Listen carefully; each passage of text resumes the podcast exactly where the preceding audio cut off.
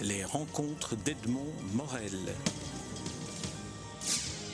Jacques Mercier, je suis très heureux de, vous, accueillir au, micro d'Espace Livre, mais ce n'est pas pour parler de livres cette fois-ci, mais parler de musique.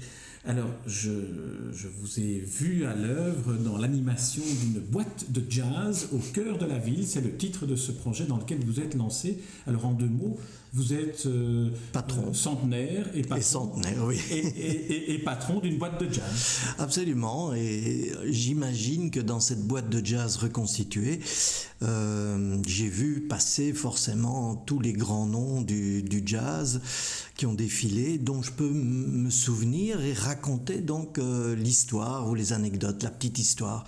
Je raconte donc 100 ans d'histoire du jazz avec euh, entouré de musiciens moi-même euh, qui peuvent illustrer mon propos et, de films et, d'anecdotes et, de faux journaux télévisés et de duplex. Alors pour ceux qui n'ont pas encore eu le plaisir, comme moi je l'ai eu, d'assister à, cette présentation, euh, décrivez-nous un peu le dispositif. C'est une vraie boîte qui est installée sur la place publique. C'est-à-dire que c'est une, on a reconstitué une boîte de jazz année 1920-1930 euh, euh, dans une grande boîte noire qui se pose sur une place d'une ville et qui y reste pendant deux semaines. Euh, on a fait quelques villes et ça, ça va durer un an. Euh, si pas plus, enfin, puisque. Oui, là on en parlera Oui, voilà. Et donc, euh, à l'intérieur de cette boîte, quand on rentre, eh bien, il y a le vestiaire, euh, les, les, toilettes, le bar, une petite scène, des tables, avec des dénivellations à l'ancienne. Sur les murs, il y a les affiches euh, en noir et blanc, évidemment, de tout, d'un certain nombre de grands noms de jazz, et puis aussi la reproduction de grandes pochettes mythiques de l'histoire du jazz. Donc on peut, mais tout, tout est, est, pensé et, remis à, l'identique, j'ai envie de dire. Mais même les, les, les tables sont des disques, des reproductions de, disques et de labels de disques. Euh, à mon bar, j'ai un certain nombre d'objets qui sont des, des 78 tours, qui sont des, des des documents que j'ai gardés avec moi euh, pendant 100 ans. Alors lorsqu'on lorsqu'on vous voit, parce que malgré vos 100 ans, vous êtes encore euh, fringant, oui. Euh, lorsqu'on vous voit avec votre iPad en train de, de, faire une lecture, parce que finalement c'est une lecture jouée de, de, l'histoire du jazz, on voit que vous, vous jubilez littéralement d'amusement à, à, vous trouver dans cette situation-là. Oui, absolument. Je, je D'abord, c'est un, un grand bonheur d'être sur scène en face d'un vrai public Enfin bon, c'est une sorte de scène, c'est un petit podium, mais de jouer un, rôle, ce qu'au fond j'ai jamais fait parce que quand je suis monté sur scène euh, depuis 2006, je crois. Euh, j'ai chaque fois eu un grand bonheur, mais euh, c'était mes textes ou c'était inspiré par ce que je connaissais, c'était très différent. Ici, c'est un texte qui a été écrit et que donc en effet, je n'apprends pas totalement par cœur, d'où euh, l'iPad. Euh, de plus en plus, d'ailleurs, je m'en éloigne de plus en plus, mais enfin, c'est important. Donc, il y a ce bonheur de jouer en face d'un vrai public. Et quand je dis vrai public, c'est que celui de la radio et de la télé, ou même euh, les lecteurs des livres, ont toujours des intermédiaires. Il y a toujours des intermédiaires, des caméras, le papier, etc. C'est pas le contact direct. C'est pas indispensable, mais quel bonheur quand il, quand il s'y trouve, en tout cas. Donc, il y a ça. Un bonheur qui est aussi euh, celui de retrouver la musique de jazz que j'ai toujours aimée, même si je n'ai jamais fait vraiment d'émissions de jazz, sinon être assistant des émissions de jazz à mes tout débuts, dans les années 60, juste avant Marc Moulin d'ailleurs. Et puis euh, celui de retrouver euh, sur scène parmi les artistes, à la direction artistique, puisque c'est lui qui a choisi les artistes, mais aussi le choix des morceaux, le choix des illustrations et de les jouer sur scène. Mon fils qui est donc sax de jazz et qui a sans doute eu cette vocation par ce que je viens d'expliquer, c'est-à-dire qu'il a sans doute entendu tous les disques que j'écoutais chez moi euh, quand euh, ma femme était enceinte de lui. Oui, voilà, là c'est une, sans doute. génétique oui, voilà. jazz. Euh, alors, Stéphane Mercier, effectivement, est un des, un des protagonistes musiciens, en alternance avec d'autres et en compagnie d'autres. Alors, le, dispositif de, de musical, c'est un piano, plus toute une série d'instruments avant, qui permettent parce que pour ceux qui ne sont peut-être pas aussi familiers du jazz que vous, ou aussi amateurs, c'est aussi une forme d'initiation qui, me semble-t-il, est facilitée par le fait qu'on a des musiciens live. Bien entendu, et on prend le temps et la peine et le plaisir, je dirais, d'expliquer de temps en temps l'évolution du jazz, mais avec des exemples sur mesure, en décortiquant les phrases musicales qui vont arriver, en disant voilà, ça c'est par exemple une mélodie normale, on va la, rendre jazz. Comment? Eh bien, avec la main gauche au piano, avec le sax qui improvise autour. On explique ce qu'est le jazz, parce qu'en fait, le, but vraiment est, est si vous voulez, de raconter l'histoire du jazz, effectivement, dire combien elle est présente, mais aussi d'expliquer, pour ceux qui ne connaissent pas, de, de faire entrer dans ce jazz qui a l'air lointain, mystérieux, abrupt peut-être pour certains, ça dépend ce qu'on a entendu. C'est comme pour la littérature, pour la poésie, pour, euh, pour tous les arts en même temps. Et donc, euh, on explique ça on, grâce à des musiciens en direct, grâce à des documents qu'on passe aussi, parfois même une partition euh, qui est montré en même temps qu'un solo de Louis Armstrong. Donc plein, plein de choses qui, qui expliquent. Alors c'est pédagogique si on veut, mais ce n'est pas une conférence, euh, c'est pas une pièce, mais tout ce qu'on dit est vrai, euh, toutes les anecdotes qu'on rapporte sont vraies. Et c'est pour la compréhension du jazz, mais pour la compréhension de ce qu'on est aujourd'hui dans la société.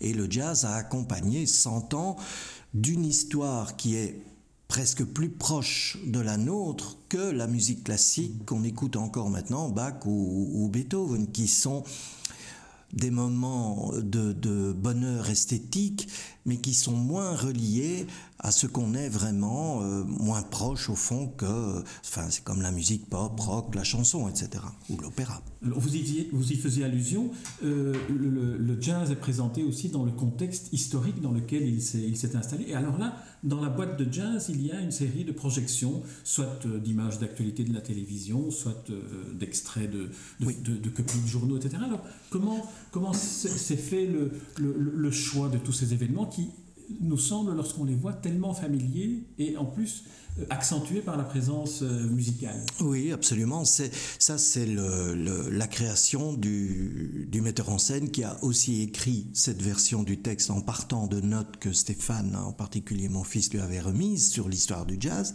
Donc il a fait un choix et il a imaginé un récit euh, qui est évidemment plongé dans, dans l'histoire, dans la société, dans les événements tragiques ou heureux.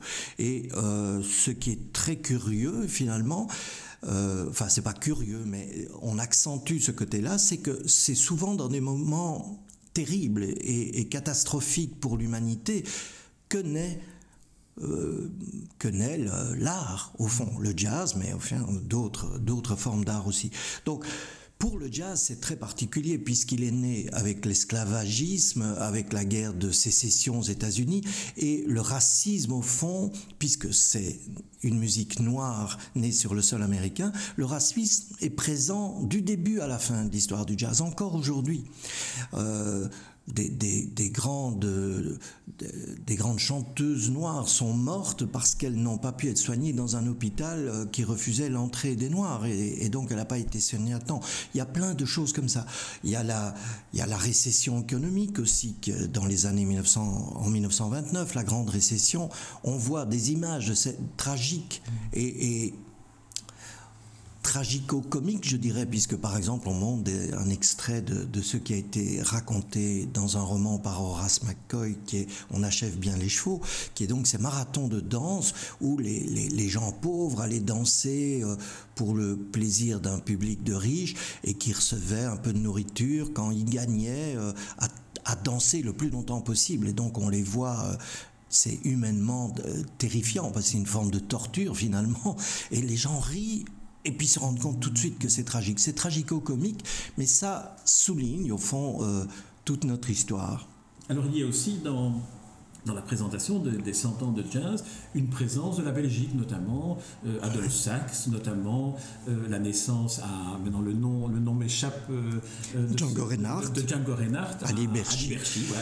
Absolument, et, puis il y a, d'autres détails au plus importants. Il y a évidemment tout Stillmans, à qui on rend hommage à un moment donné.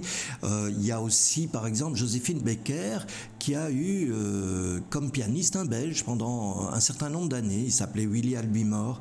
Euh, il y a plein de, petites choses comme ça. Il y a évidemment. Il était très proche de Simenon aussi. Hein. Et de Simenon, bien sûr. Oui, oui, on peut aussi. extrapoler. On, pourrait, on pourrait l'ajouter effectivement. Euh, il y a aussi. On, parle en particulier de deux noms. Un avant la guerre, qui est Jacques Kluger, qui a fait beaucoup pour l'édition. C'est lui d'ailleurs qui a édité le premier Tous et qu'il a envoyé aux États-Unis et, c'est pour ça qu'il a euh, fait sa carrière. Donc euh, euh, c'était un, des premiers, aussi pas le premier, animateur d'émissions de jazz sur les radios dans les années 30. Et puis après la guerre, il y a Robert Goffin qui est donc un poète qui a beaucoup écrit sur le jazz dans la poésie. Jacques Mercier, euh, on, va, on va clôturer ici cet entretien. J'espère qu'on a vraiment donné envie à ceux qui nous écoutent d'aller vous rendre visite dans la boîte de jazz. Euh, sur le site, on trouvera toutes les adresses, absolument, toutes les villes où vous ferez Je ne vous laisserai pas partir sans que vous ne précisiez ce que vous aviez annoncé à la fin du spectacle auquel j'ai assisté, qu'il y a peut-être des ouvertures vers d'autres continents et d'autres pays. oui, c'est assez étonnant. Très vite, euh, bon, d'abord, pour le public, le bouche à oreille a fonctionné et c'est très important par les réseaux sociaux, par euh, ce qu'on fait aujourd'hui, que ça se sache, qu'on connaisse l'existence de ça, même si on l'a pas vu, etc. Mais là, ça attire donc non seulement euh, des journalistes à en parler, le public à venir, mais aussi à une série de personnes qui se disent tiens, ça pourrait être intéressant, etc. Et très vite, on a eu des producteurs français qui sont venus assister au spectacle et qui l'ont, qui vont le coproduire pour la France, pour euh, euh, l'Espagne, ça s'est fait aussi pour euh, la Suisse. Il y a des, personnalités de, du ministère des Affaires étrangères qui sont venues écouter pour pouvoir racheter ce spectacle et le proposer éventuellement l'année prochaine dans le cadre des 200 ans de la naissance d'Adolphe Sax au Québec, en Chine, aux États-Unis, etc. Alors sous quelle forme, je ne sais pas. Évidemment, je ne serai pas présent, par exemple en France, ce sera un animateur français connu qui, etc. En Belgique, d'ailleurs, il y a un animateur. En Belgique, il y a un euh, animateur flamand, qui est Jan Outekit, euh, oui, oui, qui est, qui est superbe, qui est d'ailleurs mêlé au jazz, puisque c'est lui qui a, quelque, il y a quelque temps, fait une soirée à Marc Moulin, à Flaget, euh, bilingue, d'une manière bilingue, ce qui est euh, de plus en plus, qui revient, je veux dire, dans l'air du temps, et tant mieux. Euh, donc, il y a, et puis pour, on parlait de mon fils Stéphane, donc lui aussi, il a été engagé huit jours à Rio pour un festival de jazz. Il va aller passer huit jours à la Nouvelle-Orléans dans un an aussi pour rendre hommage à Sax. Donc il y a plein d'ouvertures qui se font et c'est un grand bonheur parce que quand quelque chose euh, euh, a tout à coup ce rayonnement, c'est le bonheur de ceux qui créent ça, hein, même, même si j'y serais pas partout, mais au moins euh, on a donné ce coup de pouce. Non, non, en plus c'est un, un, très beau pari aussi. Hein, le, concept est nouveau, la boîte de jazz est quand même quelque chose. Il y avait un risque de la part du producteur. C'est c'est pas commun de, de Bon, nous, on avait l'idée, j'avais l'idée, euh, j'en avais parlé à mon fils, si on racontait l'histoire du jazz, mais cette idée, elle pouvait aboutir dans cinq centres culturels, sur scène, et en faire une espèce de truc pédagogique, sans doute souriant et tout, et amusant, mais c'est tout. Euh, croiser la, le chemin d'un producteur en Belgique qui était plutôt spécialisé dans l'opéra et la musique classique, et qui se dit, tiens, pourquoi pas le jazz, je le connais pas, explique-moi ce que tu vois, et partant de là, trouvant cette idée de boîte de jazz, et en faisant une production d'un an déjà, et plus peut-être, c'est assez rare, et, c'est pour des musiciens de jazz, en tout cas, qui jouent dans la boîte, un, engagement qui est fabuleux et qui n'existe pas mmh. ailleurs. En plus, le côté itinérant de cette boîte de jazz est très lié, de manière, à l'histoire du jazz. Absolument. Hein, et pour moi, c'est un, bonheur de, de, de vivre au fond de l'intérieur ce que m'ont raconté beaucoup de personnes, d'artistes que j'avais interviewés quand il me disait on est content d'être à Bruxelles, on reste trois jours et euh, on, loge, on, visite la ville. Euh, moi-même, par exemple, à Liège, je vais loger sur place pour pas faire l'aller-retour. Euh, les musiciens le font, il y a une navette qui s'occupe de ça, mais on m'a proposé de rester sur place. Eh bien, c'est quelque chose, c'est une sorte de récréation pour moi qui est, qui, est, fabuleuse. Je vais me dire, tiens, je vais aller me promener dans Liège pendant la journée. Le soir, je rejoins le spectacle. C'est une vie que je n'aurais que j'aurais jamais osé rêver. Vous êtes en tournée Oui, je suis en tournée, voilà. C'est fabuleux. Très bien. Alors, Jacques, merci. Merci beaucoup pour cet entretien. Toutes les informations concernant la boîte de jazz pour que ceux qui nous écoutent puissent s'y rendre dans les différentes villes où vous allez aller pendant, pendant cette année seront sur les sites. Je rappelle le titre de cette manifestation, une boîte de jazz au cœur de la ville. Et c'est vous, Jacques Mercier, qui êtes un des deux animateurs de la présentation en alternance avec, pour la version néerlandaise, un de vos, un de vos confrères dont on vient de parler. Merci, Jacques, merci. Merci.